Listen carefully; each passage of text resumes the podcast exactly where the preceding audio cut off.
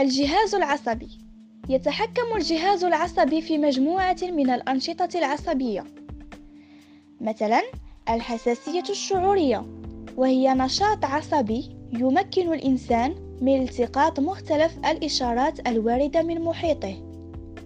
التحركية اللا إرادية أو ما تسمى بالإنعكاس وهو رد فعل لا إرادي سريع ومتوقع ينتج عن إيهاجات المستقبلات الحسية. مثلا عندما نلمس شيء ساخن دون دراية آه، فنحن نسحب أيدينا بسرعة. فسببها هو إيهاجة الجلد والمستقبلات.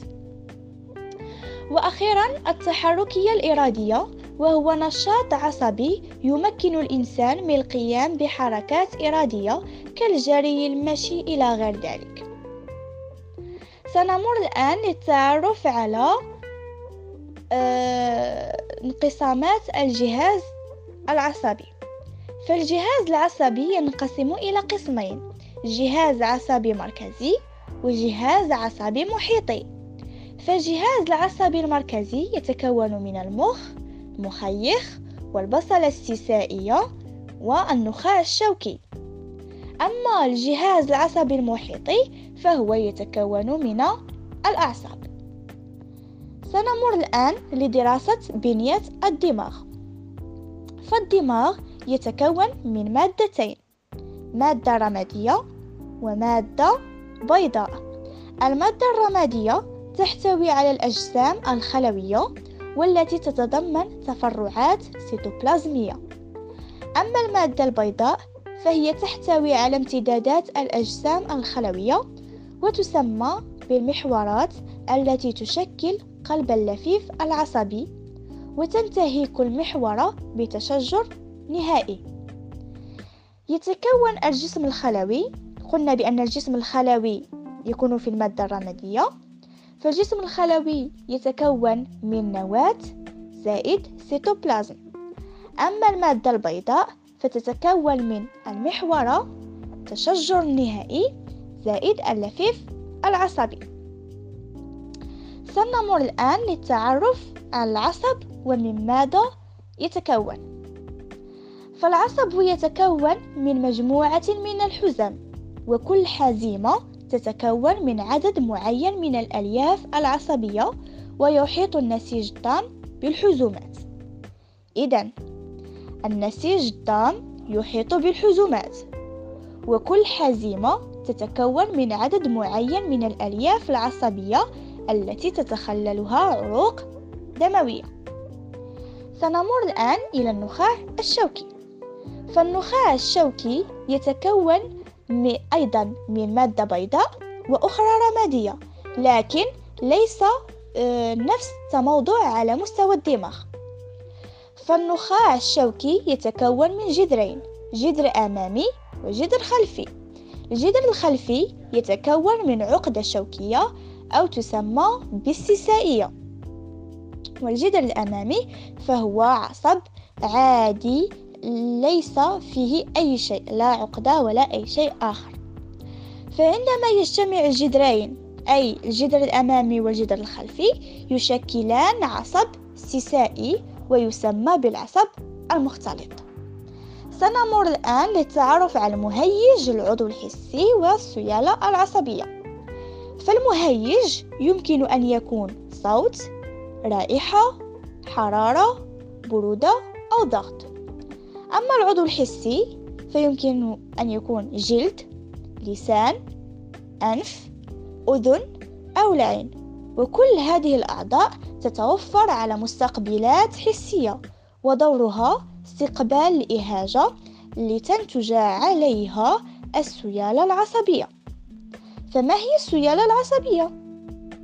السيالة العصبية هي عبارة عن رسالة مرموزة تصاحبها ظواهر كهربائية. هي عبارة عن رسالة مرموزة تصاحبها ظواهر كهربائية. فالموصل العصبي الحسي هو عصب يحتوي على ألياف عصبية حسية تنقل السيالة العصبية الحسية. إذا قلنا أن السيالة العصبية هي عبارة عن رسالة مرموزة تصاحبها ظواهر كهربائية وهذا الموصل العصبي هو عبارة عن عصب يحتوي على ألياف عصبية تنقل, تنقل السيالة العصبية. إذا هناك موصل عصبي ومركز عصبي فما الفرق بينهما؟ قلنا أن الموصل العصبي هو عصب يحتوي على ألياف عصبية حسية والمركز العصبي دوره استقبال السيالة العصبية الحسية الموصل العصبي هو عصب يحتوي على ألياف عصبية حسية تنقل السيالة العصبية والمركز العصبي يستقبل السيالة العصبية. إذا هناك ترابط بين الموصل العصبي والمركز العصبي. إذا يتواجد على مستوى القشرة المخية وتسمى أيضا بالباحة الحسية. هي منطقة جد متخصصة في استقبال السيالة العصبية. إذا هذه المنطقة يعني الباحة الحسية هي المنطقة المتخصصة في استقبال السيالة العصبية. سنمر الآن إلى دراسة العين. فالعين هو أو هي عضو حسي مسؤول على استقبال الضوء وتحتوي العين على الشبكية. فمفهوم الشبكية أو ما هي الشبكية؟ فالشبكية هي تحتوي على خلايا مستقبلة للضوء وتسمى المستقبلة الحسية تنتج عنها أيضا سيالة حسية. إذا الشبكية تحتوي على خلايا مستقبلة للضوء وتسمى المستقبلة الحسية تنتج عنها سيالة حسية.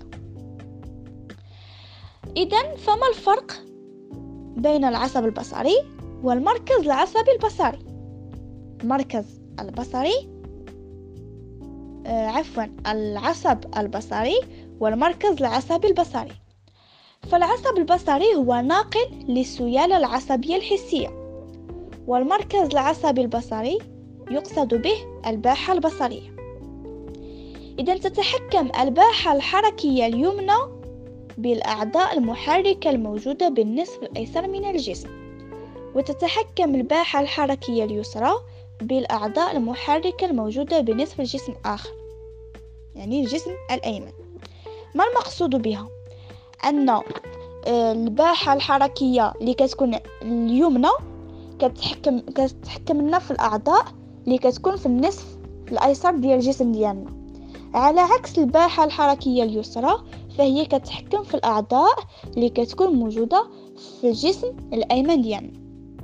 إذا هذا هو عبارة عن ملخص بسيط للدرس أتمنى أن يكون قد نال إعجابكم وتكونوا قد استفدتم